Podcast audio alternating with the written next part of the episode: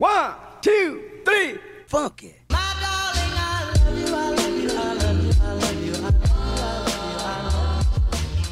Hola a todos, bienvenidos al podcast Metamorfosis. Yo soy Marcia Holística, su host.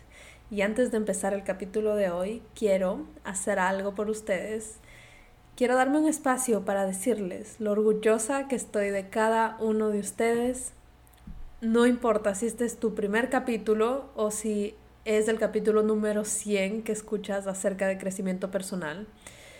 Donde sea que estés en este proceso de crecimiento, es importante que tú empieces a tener el hábito de agradecerte a ti mismo, de decir que estás orgulloso de todo lo que estás haciendo, de celebrar cada logro, cada granito de arena que estás poniendo hacia tus metas, cada semillita que estás sembrando, que vas a cosechar probablemente de aquí en un año, en dos años, hasta en diez años.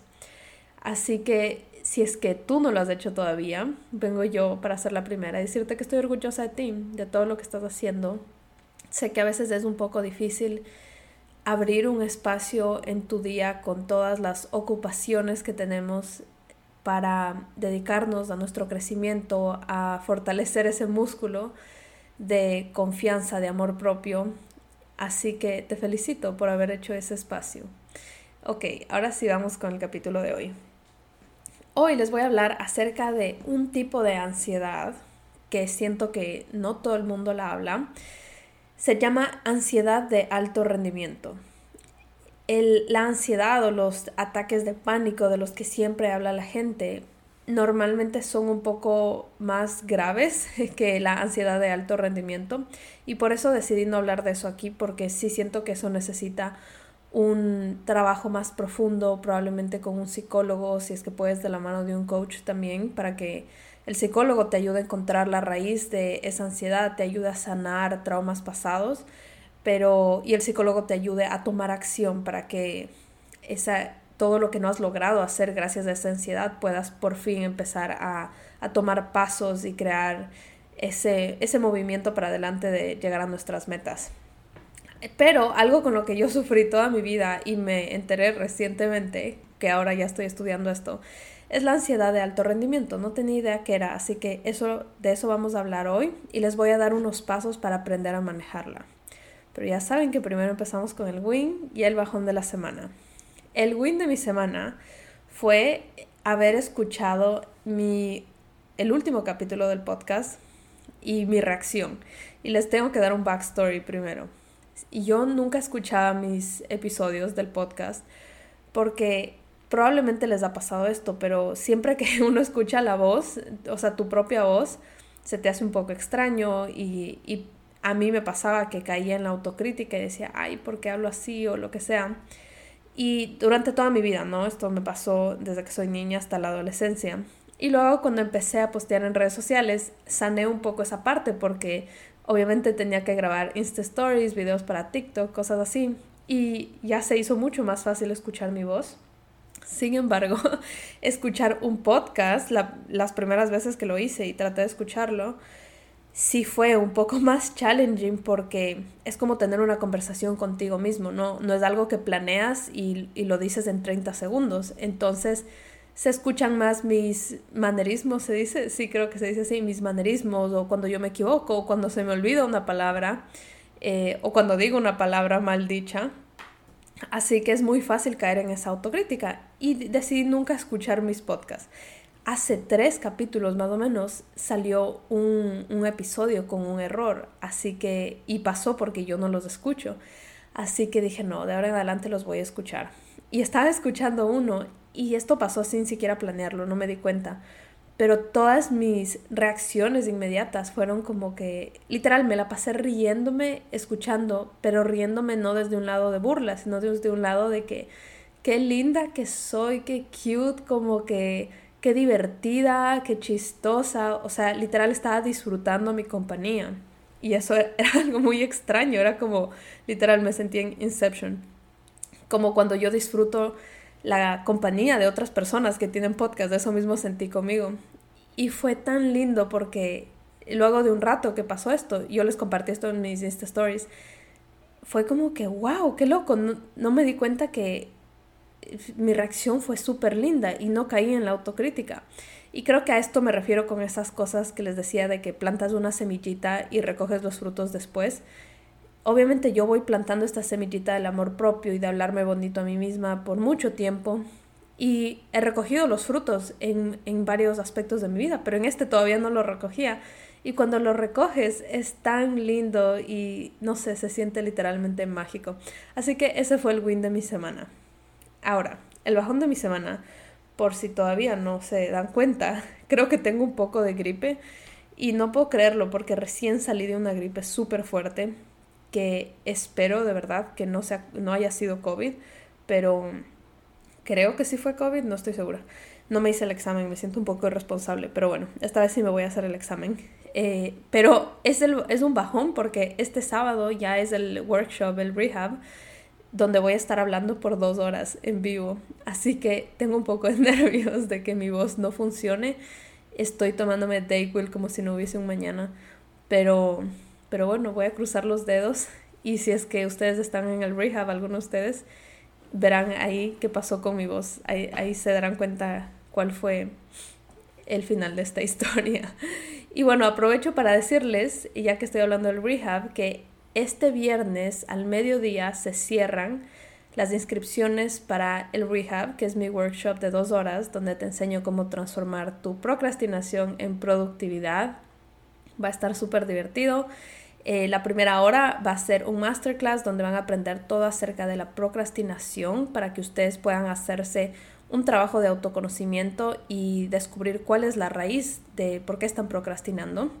Vamos a hablar un montón de las emociones y cómo ustedes pueden manejar esas emociones, porque ya les he dicho antes que la procrastinación no tiene nada que ver con falta de organización o con ser vago, eh, tiene que ver mucho con tus emociones. Así que vamos a hablar de eso primero y en la segunda parte, como una vez que ya sabes manejar toda la procrastinación y sabes manejar tus emociones, para darle como la cerecita en el pastel, vamos a tener un workshop de productividad, donde te voy a enseñar cómo plantear metas, eh, no solo en el año, sino cuando tú quieras, porque eso de plantear metas una vez al año me parece absurdo. Y ya vamos a hablar más de eso en el workshop. Pero es, es un método que tú vas a poder utilizar cada vez que quieras cumplir metas para que te asegures de que sí las estás cumpliendo en tu día a día. Normalmente nos ponemos todas estas, que son 12 metas eh, al final del año y nos tratamos de comer las 12 uvas y nos atragantamos, pero la verdad es que realmente no estás cumpliendo nada de eso, probablemente que una, dos máximo. Entonces este método te va a ayudar a asegurarte que la planeación de tus días esté alineado con esas metas y que esas metas estén alineadas con tu propósito de vida, que es lo más importante. Porque esa es una de las razones por las que procrastinamos también, porque simplemente nos aburre hacer ciertas cosas, porque no está alineado con nuestro propósito. Así que va a estar muy cool, vamos a descubrir muchas cosas de ustedes durante todo el workshop y van a tener un espacio eh, para hacer preguntas, que eso me estaban preguntando. Justo por eso lo hice en vivo, para que puedan hacer preguntas y aclaremos todas sus dudas. Así que les voy a dejar el link aquí abajo por si están interesados y quieren inscribirse. Y va a ser este sábado 28 de agosto. Ahora sí, empecemos con la ansiedad de alto rendimiento. Quiero empezar explicando qué es la ansiedad. La definición del diccionario es el estado mental de inquietud. Esto normalmente está asociado con el sentirte congelado. Siempre, por lo menos yo, siempre que pienso en alguien que tiene ansiedad, se me viene mucho a la mente alguien que tiene ataques de pánico y normalmente eso se ve como que algo te preocupa tanto y te sientes tan inquieto que literalmente te congelas y, probablemente no puedes hacer algo o solo para que les quede mejor la idea, imagínense cuando alguien está cruzando por la calle y, y viene un carro y en lugar de moverse te quedas quieto por, por el, el estrés y, la ansiedad que te, te, está causando que viene ese, ese, ese carro en dirección a ti. Algo así, no es exactamente el caso, pero imagínense que esa es la idea de la típica ansiedad. Ahora, ¿qué es la ansiedad de alto rendimiento? O High Functioning Anxiety, que así es como es más conocida, si es que quieren buscar más información, estoy segura que lo van a encontrar más si es que lo buscan en inglés. Este tipo de ansiedad es sentir vivir con ansiedad toda tu vida, pero que eso no te detenga de lograr las cosas que te estás planteando. Y eso pasa porque, por eso se llama de alto rendimiento, porque a pesar de que tienes esa, ansiedad, has logrado rendir muy bien en toda tu vida, has logrado cumplir tus metas, has logrado estar en un trabajo eh, muy bueno que probablemente es de mucha presión, pero no llega un punto donde te quiebras, simplemente sigues y sigues y sigues, porque es algo que aprendiste en tu niñez y ya vamos a hablar más profundamente de eso, pero básicamente sabes manejar tan bien la ansiedad que te has vuelto como una máquina donde puede balancear las dos cosas, sentir ansiedad y seguir avanzando en la vida. La primera de las que les hablé, la ansiedad regular, llamémosle así, no sé los términos exactos, pero la ansiedad regular eh, tiene más layers, tiene más eh, razones de ser, tiene más eh, consecuencias también y es por eso que creo que sí requiere de un trabajo más profundo de sanación. Pero la segunda, que es algo con lo que no creo que solo yo, estoy casi segura que mucha gente le pasa eso, porque ahora que lo descubrí, me doy cuenta, gente que yo conozco que tiene eso, y gente que incluso eh, ni siquiera podrías notar que tiene ansiedad, es gente que es súper exitosa eh, pero simplemente sabe cómo manejarla. Entonces, eh, decidí hablar de esta y, darles de estos pasos porque siento que son pasos más accionables eh, para poder manejar esto. Ya si es que tú te sientes identificado con la primera que te hablé, donde te sientes completamente congelado, tal vez no sientes motivación, sientes hasta inicios de depresión, probablemente estos pasos no te van a funcionar al 100%, así que siempre busca ayuda más profunda. Ok. Las personas que tienen ansiedad de alto rendimiento casi siempre son el mejor en la clase, la chica que fue abanderada en el colegio, eh, gente que tú admiras eh, probablemente, esa persona que tiene el trabajo espectacular, eh, todas estas personas que tú las consideras exitosas.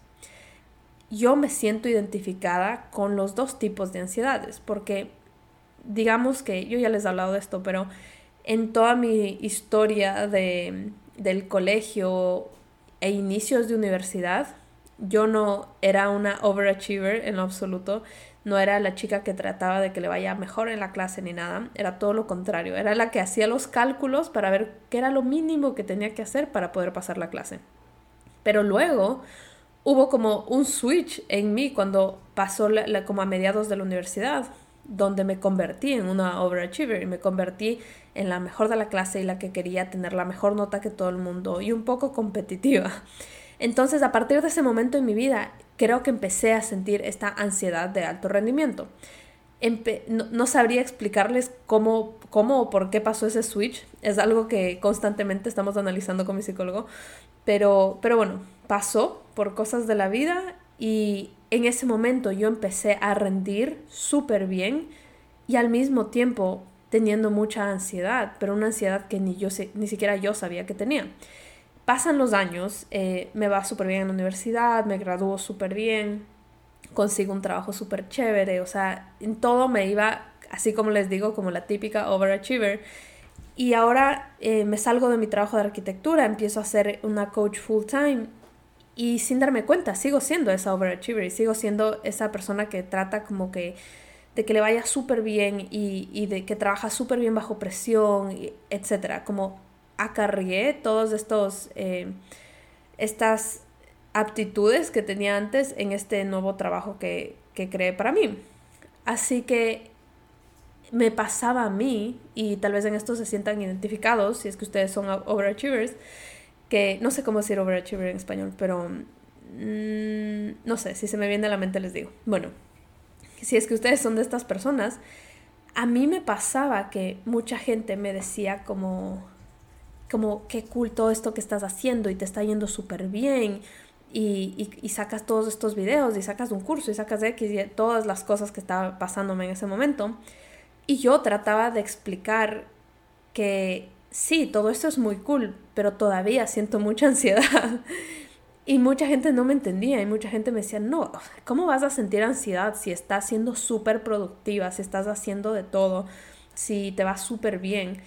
Y de verdad en mi cabeza tampoco tenía mucho sentido. Porque sí, es como que la típica ansiedad que conoces no es así, la típica ansiedad te detiene. Entonces, en esa etapa de mi vida me siento identificada con la ansiedad de alto rendimiento. Pero luego, y no estoy segura si esto le pasaría a todo el mundo, pero fue lo que me pasó a mí, luego esa ansiedad creció tanto y se volvió como este monstruo en mi vida que se convirtió en esta ansiedad que es la típica ansiedad donde te sientes detenido y no te puedes mover y ahí fue cuando caí en depresión a inicios del año. Y por eso siento que eh, puedo identificar muy bien la diferencia entre los dos. Y, por eso mismo sé que es muy fácil no darte cuenta que estás teniendo ansiedad de alto rendimiento porque simplemente está rendiendo muy bien y yo no me di cuenta. Y ya cuando caí en la depresión fue que recorrimos los pasitos para atrás con mi psicólogo y fue como que, ah, ok, estás teniendo ansiedad, y, cómo empezó todo eso. Ah, tenías pequeños episodios de ansiedad antes y no te dabas cuenta. Y, todo eso fue escalando. Así que el propósito de, este, de todo lo que les voy a, contar hoy y enseñar es que a ustedes no les pase lo mismo, es que a ustedes no les escale esto. Puede ser que haya gente que nunca les escale y puedan vivir bien con esto, pero just in case les quiero compartir porque sí sé que es algo que a veces dejamos pasar, son como pequeños red flags que dejamos pasar en nuestra vida porque creemos que es normal. Y creemos que es normal porque mucha gente le pasa. Pero ya, esta es una, una de mis frases preferidas, que sea común no quiere decir que sea normal o no quiere decir que sea saludable. Así que nunca se confundan. Solo porque tu mejor amiga o a tu mamá o a tu hijo le pasa lo mismo, no quiere decir que sea saludable quiere decir que más de una persona necesita ayuda para sanar cosas. Ok, así que les voy a dar señales de cómo identificar si a ti te está pasando esto, si tú eres de ese tipo de persona. Entonces, como esta es una, una ansiedad que está como oculta dentro de ti, les voy a enseñar cómo se ve por fuera. Cada una de estas señales va a tener una sección de cómo te ves tú por fuera pero cómo estás sintiendo la ansiedad por dentro, cómo estás demostrando por dentro. Entonces, la primera que ya les estuve diciendo es que eres un overachiever. Overachiever no sé si es que tiene una palabra exacta en español, pero significa que eres esa persona que trata de hacer lo que le piden y hasta mucho más. Entonces, eh, normalmente las personas que hacen eso son muy exitosas, normalmente son las mejores de la clase. Eh, o las mejores del trabajo, las mejores de la vida. Así que eh, eso es ser un overachiever, ¿no? Pero detrás de eso, como se está presentando la ansiedad, es que también estás pensando demasiado, o como le dicen, overthinker.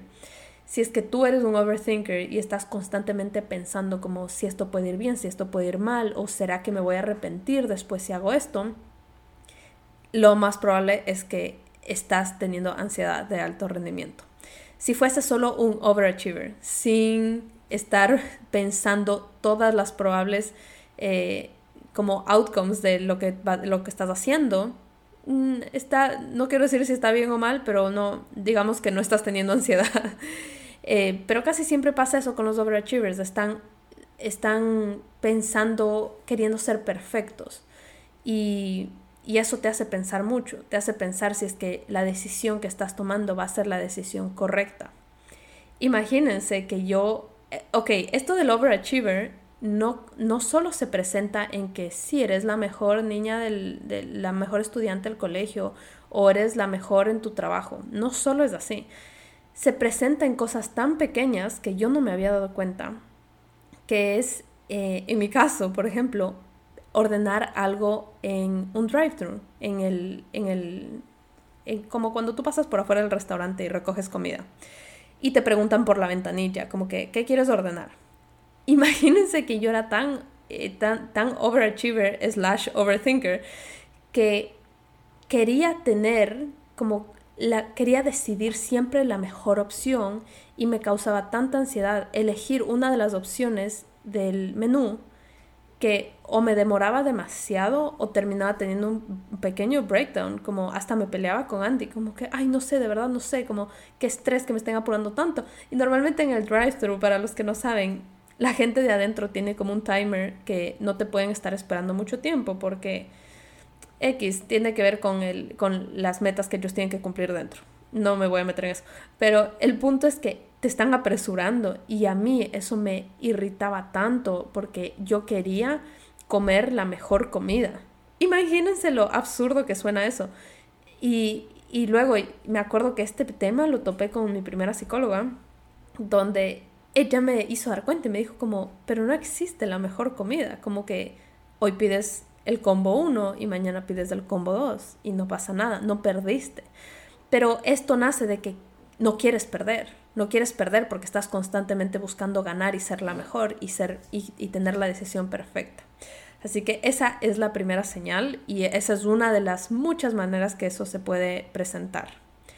La número dos, tomas las cosas con calma, o sea, te ves como una persona eh, súper calmada por fuera, tranquila, pero la parte interna, cómo se está presentando la ansiedad, es que necesitas constante aprobación. Entonces, cuando digo que tomas las cosas con calma, es como tú no te ves como una persona ansiosa, no estás constantemente, eh, yo qué sé, comiéndote las uñas, tocándote las manos, tal vez moviendo la típica la piernita. Eh, no, no estás ansiosa de esa manera, externamente no lo estás mostrando pero siempre estás preguntándole a alguien más, a alguien fuera de ti, si es que eso está bien o si eso está mal. Y de nuevo, esto se presenta uf, en miles de maneras, en cosas tan diminutas como que, oye, me, me queda bonito esta blusa, me, te, te gusta cómo me quedan estos zapatos, te, cosas así. Yo lo hacía muchísimo. O sea, creo que todas estas yo las hacía. Todo, todo esto está basado en mi experiencia. Entonces me acuerdo tan claro que yo no podía vestirme yo crecí con dos hermanas de mi casa y yo no podía vestirme sin preguntarles a mis hermanas si me quedaba bien la ropa. Y, de nuevo, parece tan normal, parece tan común porque todo el mundo lo hace, porque lo ves hasta en las películas que las chicas eh, se reúnen con otras chicas para preguntarles si les gusta o no. Y digamos que hasta cierto punto no está mal. Pero cuando llega el punto de que no puedes hacer algo si es que no sientes ese backup, ese, ese soporte de alguien más que te diga, sí, está bien y te dé luz verde. Si alguien no te da luz verde, tú no te puedes mover, estás actuando desde la ansiedad y estás actuando desde la dependencia a esa otra persona y no estás confiando en tu, en tu opinión. Así que esa es otra señal de cómo se puede ver esto. Y también puede pasar en cosas tan grandes como la carrera que tú eliges, si es que le estás pidiendo aprobación a tus papás o a tu novio, o imagínate cosas como te quieres operar el cuerpo y, en lugar de preguntarte a ti, le estás preguntando a alguien externo si es que le gustaría. Ese tipo de cosas. La número tres, trabajas súper bien bajo presión. Esta, este debería ser mi segundo nombre. Marcela trabaja bien bajo presión. Este esto imagínense que es tan, tan común que la gente hasta lo dice como algo que están orgullosos, como que no, yo trabajo súper bien bajo presión. Déjenme decirles que no es algo de lo que debes estar orgulloso. Eh, tú debes aprender a no tener que trabajar bajo presión. Pero bueno, este externamente se ve como que trabajo bien bajo presión e internamente como la, ansiedad es que estás procrastinando. Porque la razón por la que trabajas bien bajo presión es porque te has entrenado a tener periodos cortos de tiempo para lograr el trabajo que te estás, eh, que necesitas hacer. ¿Y por qué pasa eso? Porque estás procrastinando. Estás procrastinando, estás dejando a, a la última dos horas hacer el ensayo que para aplicar a la universidad, estás dejando a última hora que hacerte el desayuno en las mañanas, estás dejando a, última hora em, tal vez comprarle los materiales para la escuela a tus hijos. No sé, eso era algo típico que hacía mi mamá. Entonces, eh, le puede pasar a quien sea, a cualquier edad, eh, en cualquier aspecto. No es algo solo de trabajo. Eh, porque, digo, trabajas bien bajo presión, pero es en todo. Como que tú como persona existes bien bajo presión. Así que esta es otra señal gigante de que estás teniendo eh, high Functioning Anxiety. La número cuatro y la última es que eres una persona amable, una persona alegre, que de nuevo es algo que siempre, una persona como dulce, suavecita, ¿sí? Es algo que a mí me ha definido toda mi vida, todo el mundo me ha dicho eso, pero debajo está que eres extra complaciente. y eres extra complaciente al punto de que no te importa incomodarte a ti para poder complacer al resto. O que piensas que si alguien alrededor tuyo no está cómodo, es culpa tuya. Esto es, no, quiero que piensen que estoy diciendo que está mal, que seas amable con la gente o, o que estés con buena actitud o que te guste hacer favores.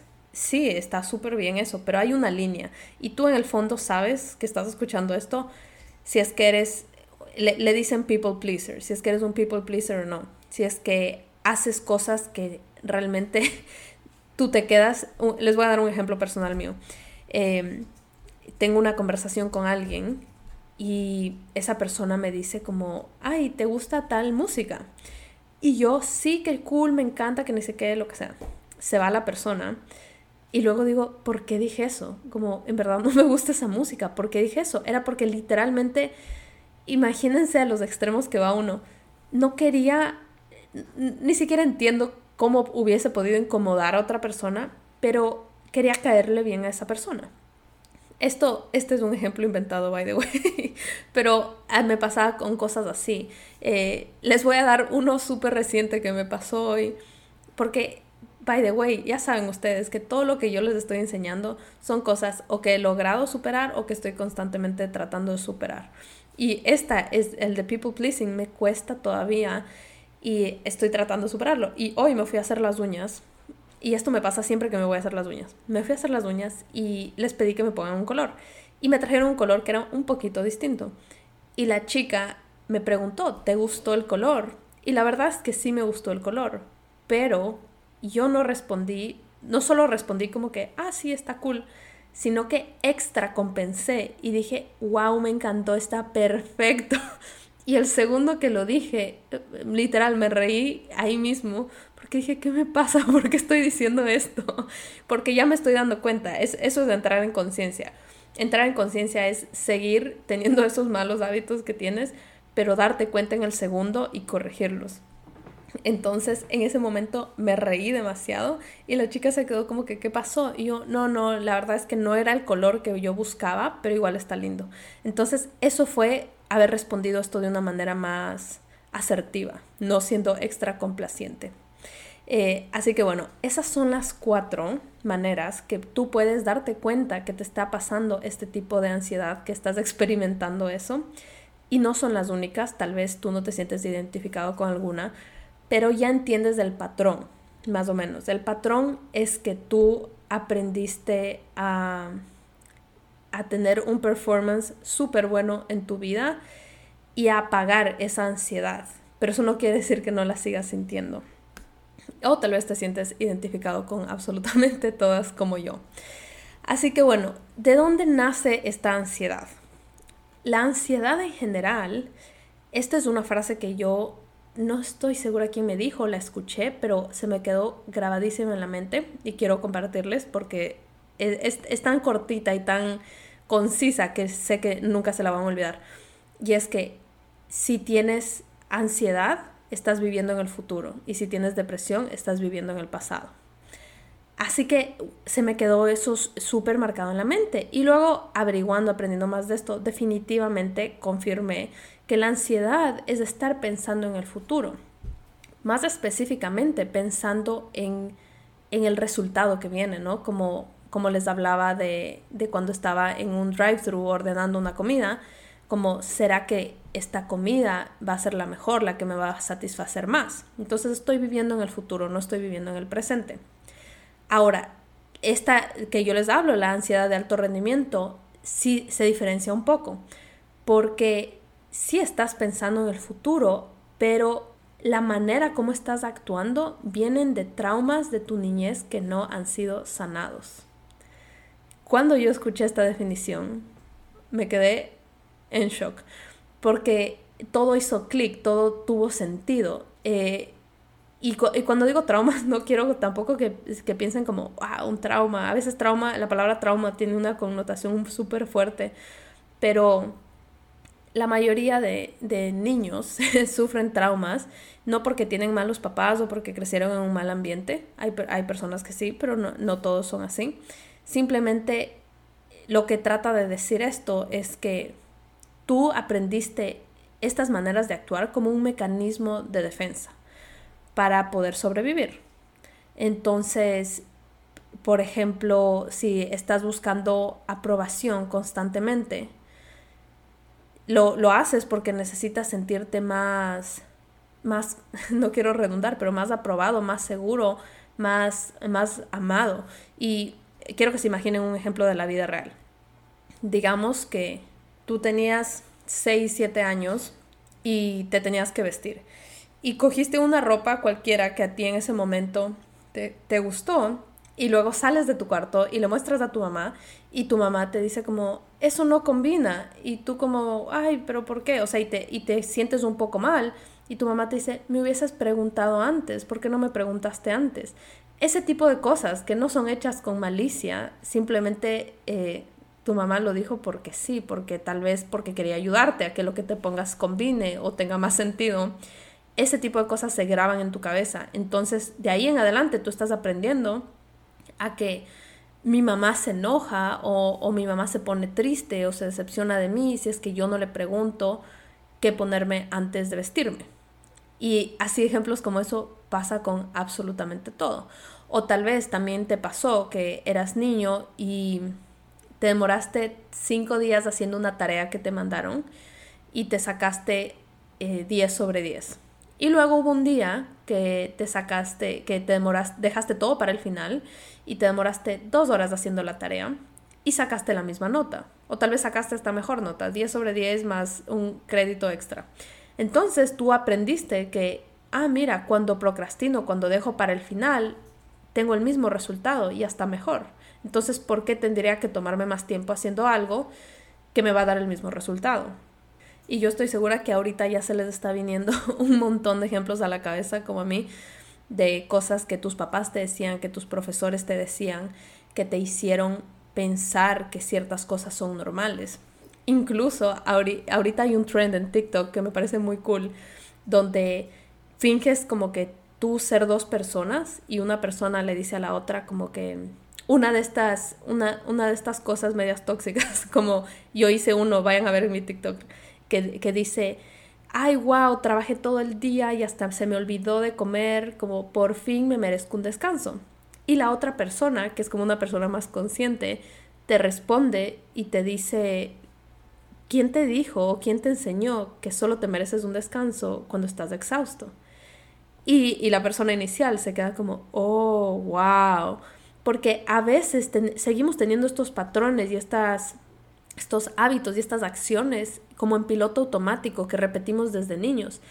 Y obviamente tú sabes que eso no está ok, pero como solo lo estás diciendo en, piloto automático, no es hasta que otra persona te cambia las palabras y te lo dice por fuera que tú te quedas, ah, wow, eso es súper tóxico, en verdad, como que debería descansar sin tener que estar exhausto, debería descansar para poder eh, rendir mejor todo el día. Pero bueno, ahora que tú ya sabes de estas señales y debes de estar como que, oh, wow, soy tengo demasiado esta ansiedad, me siento súper identificado, te voy a enseñar a identificar ciertas, eh, ciertas señales de tu cuerpo para que tú sepas en qué momento exacto te está pasando, te está como intensificada esta ansiedad, para que en base a eso tú puedas empezar a sanarlo. Así que es, digamos que este es el primer paso de, de, de poder manejar esta ansiedad. Ok, las maneras que tu cuerpo te muestra eso es cuando te falta la respiración, esa es la primera, cuando empiezas a sentir como que tienes que respirar más profundo porque sientes como un huequito en el pecho. Eh, eso es probablemente estás teniendo una ansiedad super mild en el fondo de ti por algo que pasó y, y tú puedes pensar como que, ah, solo estoy tratando de respirar profundo, pero no, presta atención. Y ya ahorita les voy a decir qué pasa cuando, cuando se encuentren haciendo una de estas. La segunda es cuando tienes dolor muscular sin razón alguna. Eh, el típico dolor que sientes como cuando vas al gimnasio, pero literal no has pisado un gimnasio en como un año y te duele los músculos y tú como que qué pasó. Es eso también, es una manera de mostrar que estás ansioso porque estás literalmente contrayendo todos tus músculos. Acuérdense que el cuerpo te deja mensajes, el cuerpo literalmente te, te está gritando lo que está pasando dentro de ti. Y, ok, la tercera es que te duele la mandíbula. Yo sufrí con esta como por un año, que todas las noches mordía tan fuerte que mi mandíbula al siguiente día estaba agotada. Y, definitivamente era eso, yo no sabía qué era, pensé que tal vez estaba con la mordida desviada o que se me iban a salir las muelas del juicio, no, o sea, la pasé mal, pero literalmente ni siquiera le presté mucha atención, pero cuando se me fue la ansiedad, se me fue eh, este dolor de mandíbula. Otra es ver borroso. Y esta, digamos que es un poquito más fuerte, pero eh, igual es, es, algo que tú puedes dejar pasar por alto. Eh, yo de vez en cuando como que empezaba a ver borroso. No, no era algo que era súper fuerte ni todos los días, pero en algún momento que algo medio estresante me pasaba, como que mi vista se, se ponía borrosita, como fui, si fuese brillosa. Y yo atribuí esto a que, ah, estoy sin mis lentes, etc. Pero la realidad es que yo solo necesito lentes para ver de lejos. Y, y me pasaba eso de cerca, como que estaba en el celular y empezaba a ver borroso. O estaba en cualquier lado y veía borroso cercano a mí. Así que esa es otra. Y la última es la eh, que se te entumezcan las manos o los pies. Tal como cuando no sé, cruzas las piernas como por dos horas y, se te duerme y te empiezan a hacer como hormiguitas, algo así, pero en tus manos y en tus pies. Esta yo ya les conté en, otro, en otro episodio donde les dije que estaba bajo tanto estrés que no sentía mis piernas y no sentía mis pies en el trabajo. Y, y hay veces que sentía sensaciones de que me ponían como agua fría en, en las piernas y en los pies. Entonces, todo todas estas son maneras de que tu cuerpo te está diciendo hello, hay algo aquí que no está bien, como ayúdame. Entonces, una vez que sientas una de estas, la idea es que no vayas a solo tapar el, problema con un curita. Entonces, eh, no sé, ver borroso y ponerte los lentes. Te duele la mandíbula y te haces un masajito ese rato. Son cosas que yo hacía en, en ese momento. Tienes que darte cuenta que estas son esas señales y hacer, detener tu día un segundo y si puedes escribir en tu journal, hacer un pequeño eh, reconteo de qué ha pasado en las últimas 24 horas, para que entiendas qué es eso que está causando esta ansiedad. Tal vez amaneciste con dolor de mandíbula y hace un día te dieron una mala noticia o hace un día te dieron un ascenso en tu trabajo y ahora estás a cargo de muchas más cosas. Todo esto tiene una conexión. Así que ese va a ser el primer paso identificar ese dolor. El segundo paso va a ser hacer un reconteo de qué pasó las últimas 24 horas, 48 horas, para que tú puedas identificar la raíz. Y obviamente una vez que identifiques la raíz, tratar de cambiarlo. Eh, si es que es el estrés que te tiene el trabajo, bueno, voy a empezar tal vez a hacer yoga en las mañanas, tal vez voy a averiguar cómo se hacen ejercicios de respiraciones, etcétera, etcétera. Mucho de, todas estas, estas cosas que nos causan ansiedad están súper conectadas con la procrastinación, con el autosabotaje.